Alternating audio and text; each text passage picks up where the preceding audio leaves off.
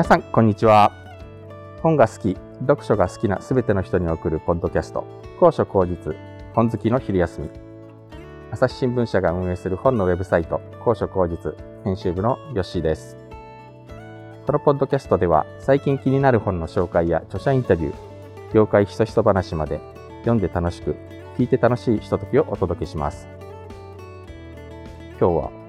大阪にやってきました。10日恵比寿の日だったので、ナンバーグランド花月の前に、なんかちょっと賑やかなお囃子が出たりしていて、とても今日は賑やかな雰囲気なんですけれども、ちょっと私が最近気になっている人が会ってくれるというので、ちょっと新幹線で飛んできました。気になる人っていうのは実はアイドルなんです。会いに行けるアイドルがあのキャッチフレーズのグループなんですけれども、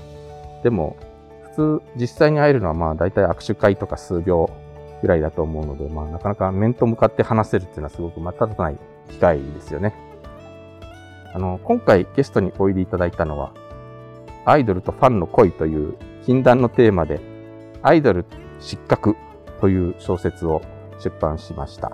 アイドルグループ NMB48 の阿部若菜さんです。よろしくお願いします。よろしくお願いします。阿部若菜です。ありがとうございます。大阪まではるばる来 ていただいて。昔住んでたんで、あの、はい、はい、もう結構10年以上前なんですけれども、はい、なんかもう大阪駅の北側とか激変してたんで、ね、そうですね。だいぶ変わってますね。えー、びっくりしました。はい。はい。えっと今日はですね、あのそういったわけで、なんと現役アイドルが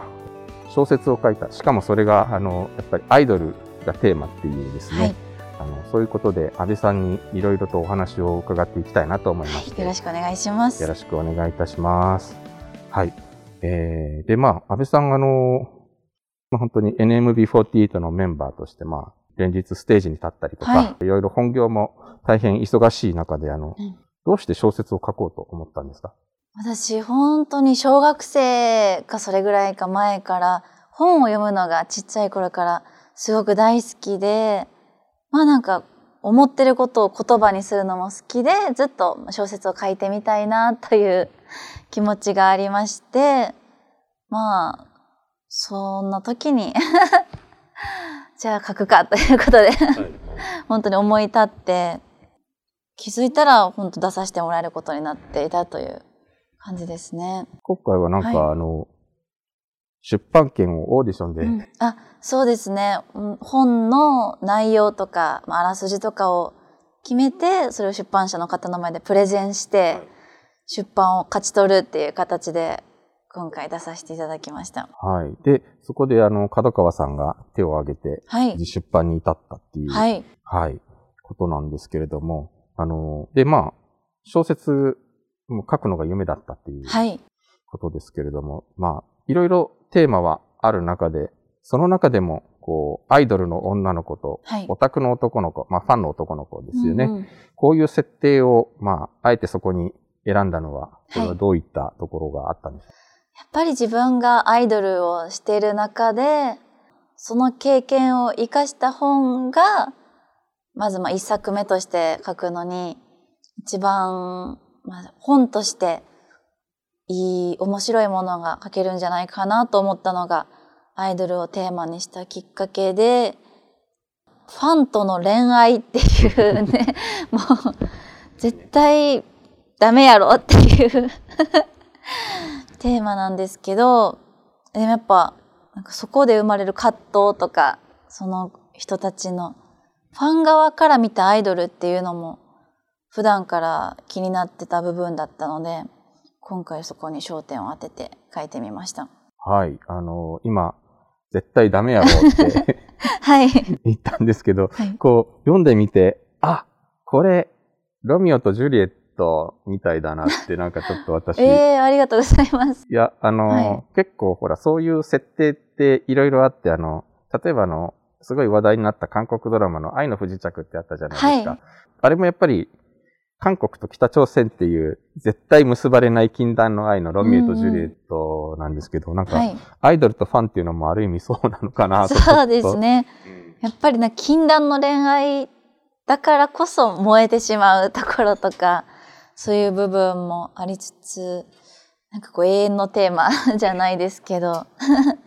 そこを題材に書きたいなと思いまして。ね。はい。で、この話はどういうふうにあの展開していくかっていうと、まあ、アイドルのショーとオタクのショーって、それぞれ、こう、まあ、女の子と男の子が交互に、まあ、それぞれの一人称で心情を綴っていく感じで、はいで、。まあ、それぞれ、こう、いろんな出来事が、こう、お互いの視線で書かれた章が交互に描かれていくんですけども、はい私、あの、びっくりしたのが、なんかこう、オタクである男の子の心理を結構、うん。割と巧みに描写してて、はい。これはなんか、どっかにモデルがいたりしたんですか？えー、モデルはいないんですけど、でももともと自分自身もアイドルが好きで、本当アイドルオタクだったりとか、そうですね、なんかやっぱ普段ファンの方、いろんな方と接したりする中で自然と結構書きやすく ファン側の、はい、オタク側の心理は書けましたねあ、。書きやすかったんですか、はい。むしろアイドル側の方が書きづらくて。ああ、なるほど。はい。これは、うん男の子の側の心理から見ると、なんかやっぱりアルバイトしてる店にお客さんとして突然その好きなアイドルが現れたらなーとかなんか、妄想すること そうですね。夢のようなうん出来事が本当に現実に起こったとしたら、でもどうなるんだろうっていうのを、なんか本当自分がなりきってじゃないですけど、考えながら、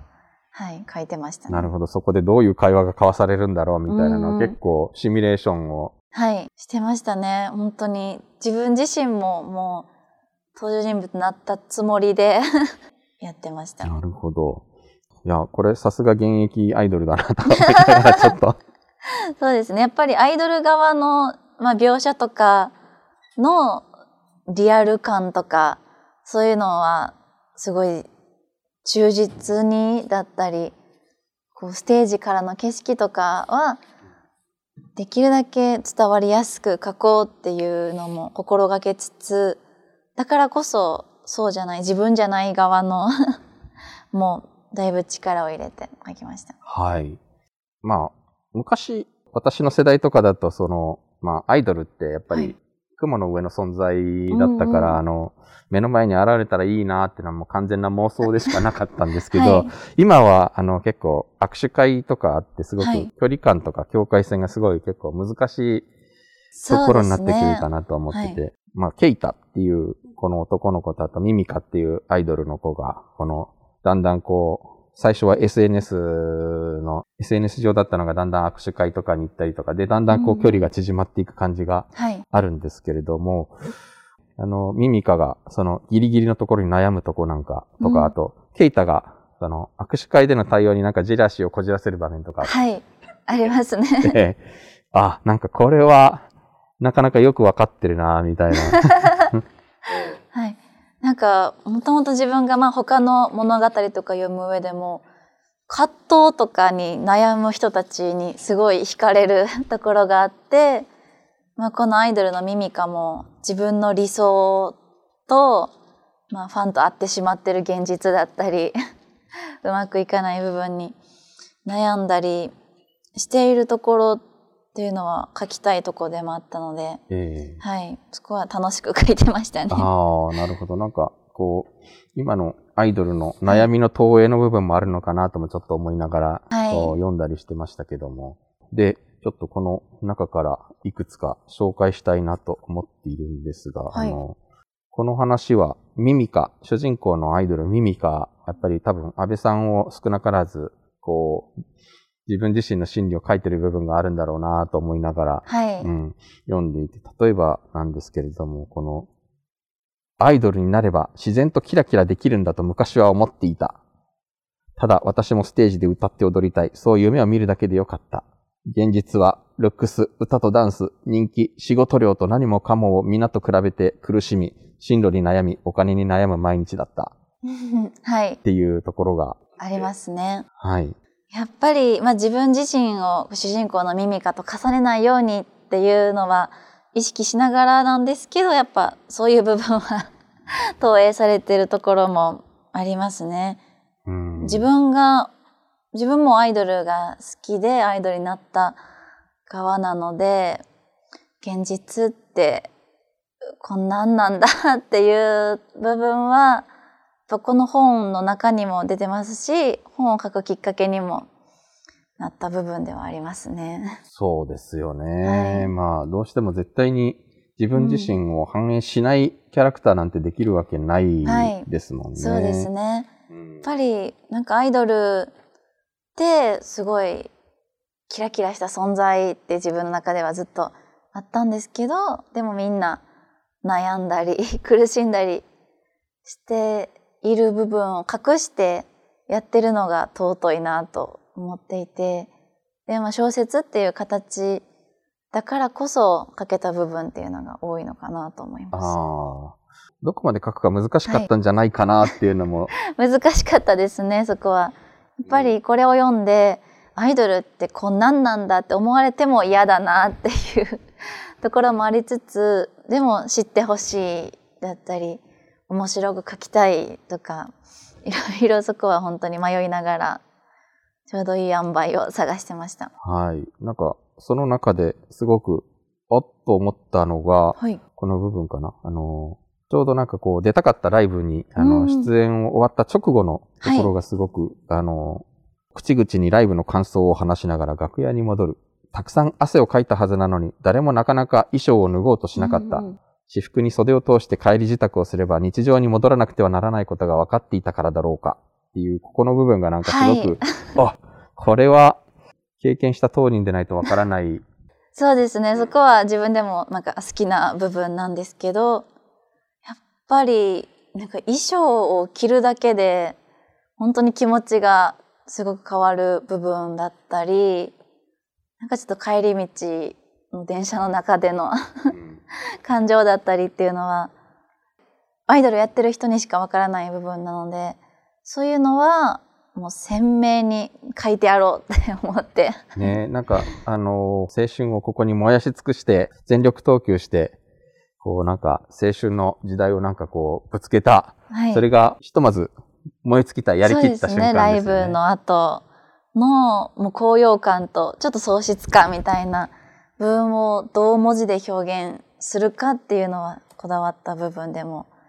ありますし、なんかこれ読んで、自分がアイドルになったみたいっていう感想をもらった時はちょっと嬉しかったです、ね、ああ、なるほど、いいですね。で、ケイタ。ケイタくんが吉野っていう名字なので、はい、私も吉野あ、吉野。吉野仲間です、ね、若干。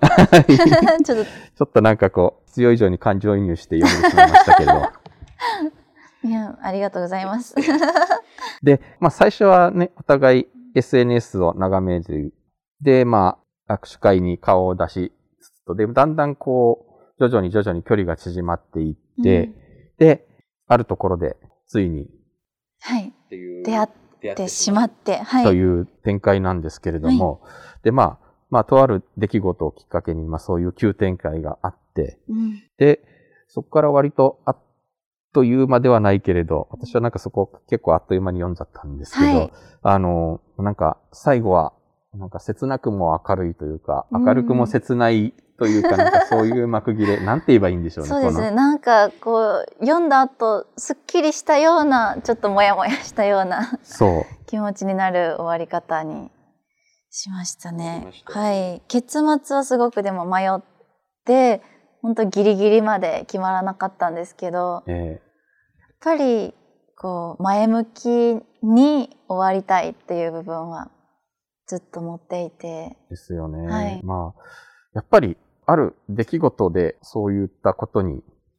なるんですけれど、うん、ラストに至るわけなんですけど、やっぱりあの一戦はアウトなんですか、アウト、アウトですね。アウトですか？結構もう二人は序盤からずっとアウトなんですけど。なるほど。もう序盤からすでにアウト。はい、そうですね。本当初めてミミカが、まあ、ケイタのオタクの方のバイト先に自分から言ってしまうっていう時点で、まあ、踏み外してはいるんですけど、そうですね、そこから。そこから。で、やっぱり、ラストは、二人は、ロミオとジュリエットなんですかね。最後。最後ね。そうですね。まあなんか本当読んだ方が、その先を想像できる終わり出会ってほしかったり、はい。なんかこう、ちょっとね、青春を感じてもらえる 終わりにしてみました。はい。そう。青春っていう言葉が出ましたけれども、Amazon のレビューが結構たくさんこの本ついてるんですけども、はいあの、爽やかな青春小説だなっていう感想が結構、あの、はい多かったので、はい。こう、その中のミミカがケイタに対して、いつも悲しくて何か満たされなくて世界が灰色だって思ってて何もかもがっていう、そのはい感じ方うん。になんかこう、惹かれたっていうようなことをつぶやく場面があるんですけれど、はい。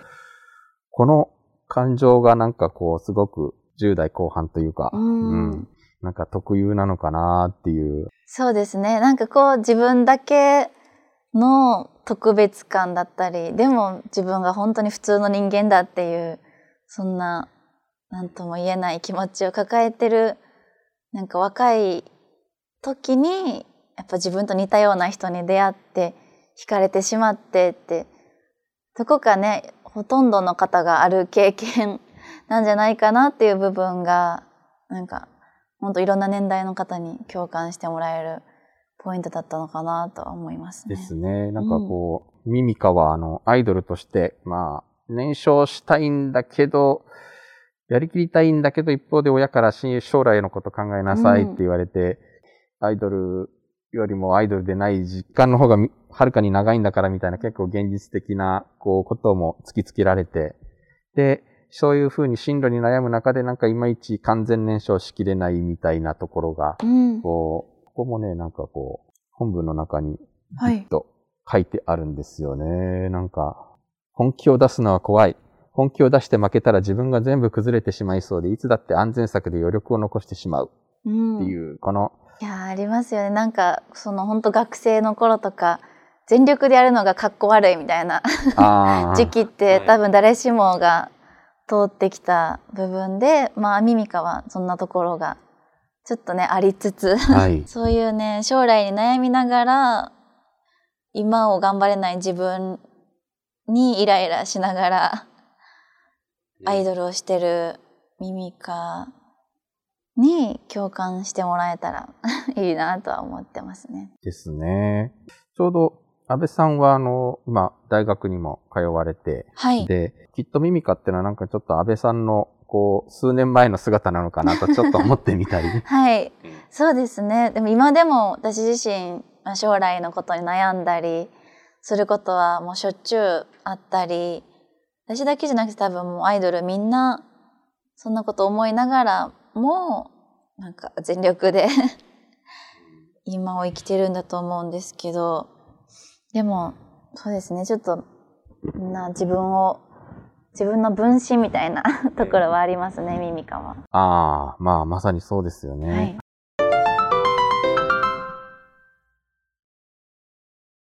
というわけで、安倍さんのインタビューは、ここから先もまだまだ続きますので、また来週、このポッドキャストをお聞きいただければなと思います。高所高実のウェブサイト、book.asahi.com では話題の本の著者インタビューや書評、コラムなど本に関する様々な情報を毎日皆さんにお届けしています。Twitter、Facebook ページ、Instagram、えー YouTube チャンネル、そしてメールマガジンもやっていますので、ぜひフォローしてください。それではまた来週。